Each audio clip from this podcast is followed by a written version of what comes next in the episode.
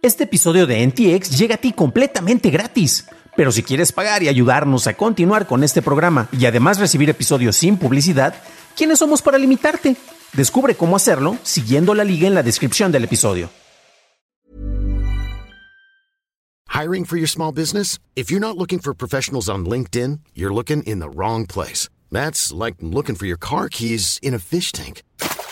LinkedIn helps you hire professionals you can't find anywhere else, even those who aren't actively searching for a new job but might be open to the perfect role. In a given month, over 70% of LinkedIn users don't even visit other leading job sites. So start looking in the right place. With LinkedIn, you can hire professionals like a professional. Post your free job on linkedin.com slash people today.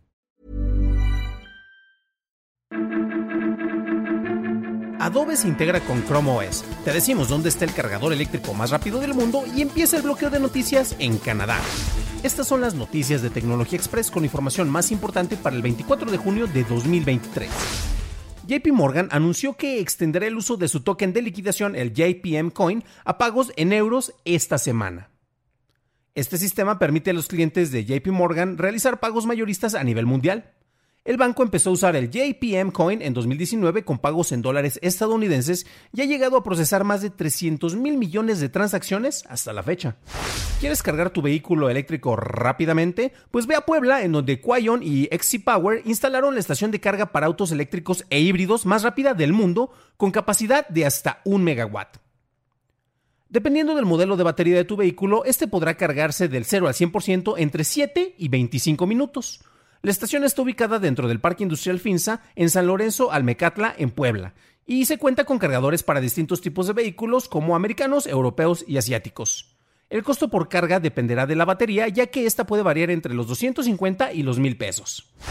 La organización de ransomware AlfB reveló en su sitio que robó 80 GB de datos de Reddit durante una violación de datos reconocida por la compañía en febrero pasado. Reddit dice que el atacante obtuvo acceso a la información de empleados, así como documentos internos, pero no había evidencia de que se hubiera accedido a datos personales de usuarios. AlfB dice que liberará los archivos si no recibe un pago de 4.5 millones de dólares y si Reddit no revierte los cambios en los precios de su uso de su API. Google anunció que integrará a Adobe Express en la consola de administración de Google en Chrome OS para el sector educativo. Esto le permitirá que los administradores implementen Adobe Express con un solo botón y se pueda anclar la aplicación en el menú de aplicaciones de una Chromebook, así como integrar esta aplicación en Google Classroom para poder hacer tareas y calificarlas. Pasamos a la noticia más importante del día y es que en Canadá el proyecto de ley C18, también conocido como la Ley de Noticias en Línea, fue aprobado. Debido a esto, Meta anunció que eliminará el contenido de noticias de su plataforma en Facebook e Instagram dentro del país, Google, por su parte, está probando bloquear algunos contenidos noticiosos para usuarios canadienses, pero comentó a The Verge que todavía está colaborando con el gobierno local para llegar a una solución. El proyecto de ley requiere que ambas compañías hagan acuerdos para pagar a los editores de contenido noticioso por el uso de este dentro de sus plataformas. La ley entrará en vigor seis meses después de obtener aprobación real. Esas fueron las noticias y ahora pasamos al análisis. Pero antes de hacerlo, ya sabes qué hacer. Por favor, déjame una calificación de 5 estrellitas en Spotify o Apple Podcast o un like en YouTube, que no te cuesta nada. Interrúmpeme si ya habías escuchado esta historia. Tenemos a plataformas o redes sociales que usan el contenido creado por alguien más para generar clics. Y estos clics pues generan ingresos para las plataformas y a su vez pues generan unos cuantos centavitos. Quienes crean estos contenidos dicen que merecen más dinero y se quejan a través de organismos gubernamentales. ¿Qué ocurre después? Pues el gobierno impone una ley para que la plataforma no publique contenido a menos que le pague a los creadores. La plataforma se niega y quienes creaban el contenido dejan de aparecer en las búsquedas en dicha plataforma. Esta no es una historia nueva, ya la hemos visto en dos países, tanto en España como en Australia, y ahora le toca el turno a Canadá.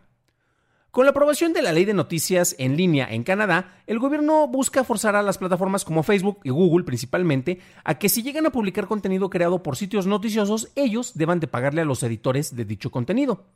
Esto significa que si eres un portal como CBC, por ejemplo, un sitio de noticias, tu contenido solo debería de aparecer en tu página y si alguien buscara compartir una liga, por ejemplo, un extracto o una versión modificada para Facebook, simplemente el contenido no va a aparecer si estás en Canadá Cabe destacar que si estás fuera de Canadá, pues vas a poder compartir esa misma liga y el contenido y el mismo va a ser visto por las personas que estén fuera de Canadá. Vamos a revisar qué ocurrió en los casos anteriores en que se hicieron propuestas de ley similares, como los dos países que ya mencionaba, y de qué manera estuvo afectando este tipo de limitación de información en las distintas plataformas, ya sea como el Facebook de Meta o los buscadores como Google. Eh, pues de entrada, el contenido dejó de aparecer, la visibilidad de los medios que antes publicaban y que podían ser redistribuidos en otros canales simple y sencillamente se redujo radicalmente. Tú ya en, los lectores de feeds, por ejemplo, como el, de Google o otras plataformas, ya no podías acceder a esto, si acaso veías el titular, pero ya no veías el, extracto del primer párrafo y tenías que ir forzosamente a estos sitios. A mí me pasó, por ejemplo, con sitios de, de Android, como ya lo he mencionado acá, de España, donde revisaba noticias y pues resulta que, ¿sabes qué? Si no vas al sitio, simple y sencillamente no puedes accederlo en tus lectores. En Australia pasaron unas cuestiones muy particulares y, de acuerdo con datos de la Comisión de Competencia y el Consumidor, más de 190 millones de dólares han sido pagados a compañías mediáticas de ese país desde que la ley, de la versión que ellos impusieron, entró en efecto. Y ojo, porque llegó la ley, Australia desapareció básicamente del mapa y de eh, recibir información de algunos casos precisamente locales en los cuales pues las noticias no las podías acceder en Facebook. Y recordemos que tenemos sectores de personas que dependen directamente de estas plataformas para acceder a sus noticias. Ni de chistes se van a acercar a las páginas principales donde deberían de ver el contenido local. Si no está en Facebook, no existía para ellos, ¿no? Entonces pasó eso, hubo un toma y daca y después, gracias a distintas negociaciones, decidieron y accedieron a pagar ciertas cantidades de dinero y de ahí vienen esos 190 millones que, eh, de los que estamos hablando. Quienes recibieron los mayores beneficios, para sorpresa de nadie, son los medios tradicionales y los medios más grandes. Los de mediano pelo y los más pequeños, pues ni de chiste, ¿no? Eh, las propuestas de ley como esta, que buscan corregir una falla en el balance entre las plataformas tecnológicas y las publicaciones canadienses, como la C18, eh, pues eh, buscan hacer que se establezcan acuerdos comerciales que sean más justos. Esto honestamente yo creo que es algo loable, pero también muestra los problemas en la manera en que los distintos grupos noticiosos y editoriales y de contenido buscan recibir ingresos después de que con el paso del tiempo dichos ingresos se han visto reducidos al tener que competir con otros medios. De acuerdo con el gobierno canadiense, más de 470 medios del país han cerrado desde el 2008, reduciendo la labor del periodista en una tercera parte en el mismo tiempo. Las pruebas de bloqueo de contenido han afectado entre un 1 y un 5% de los habitantes del país, que eran los que estaban buscando contenido noticioso a través de Facebook. Con la presión que se está ejerciendo a través de esta ley y, cómo se busca tener una presión sobre los gigantes digitales, probablemente vengan nuevas negociaciones, como ya lo vimos en los otros países, y revisiones nuevamente sobre qué tanto deberían de estar pagando.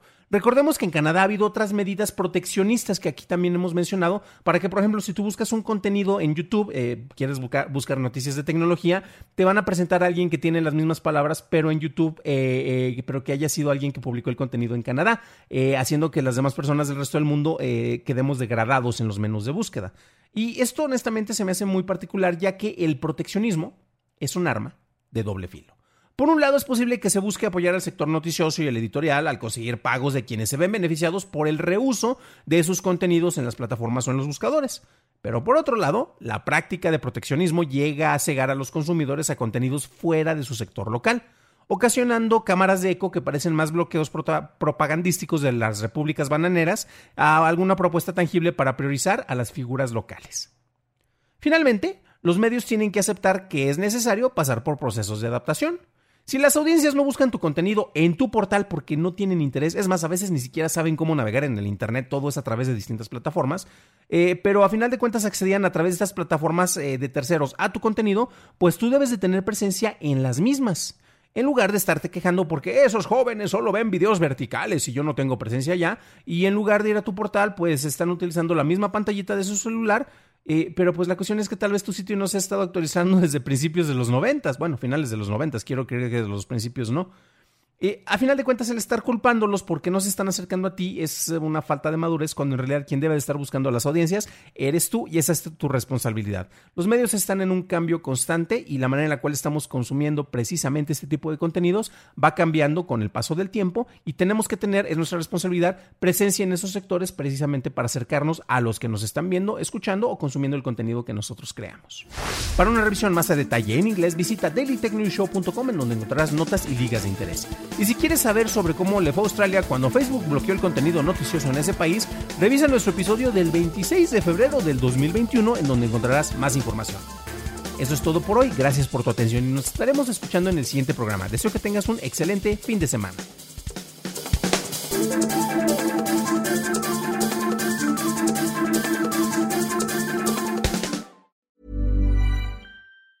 Planning for your next trip? Elevate your travel style with Quince. Quince has all the jet setting essentials you'll want for your next getaway, like European linen, premium luggage options, buttery soft Italian leather bags, and so much more. And is all priced at 50 to 80% less than similar brands. Plus, Quince only works with factories that use safe and ethical manufacturing practices.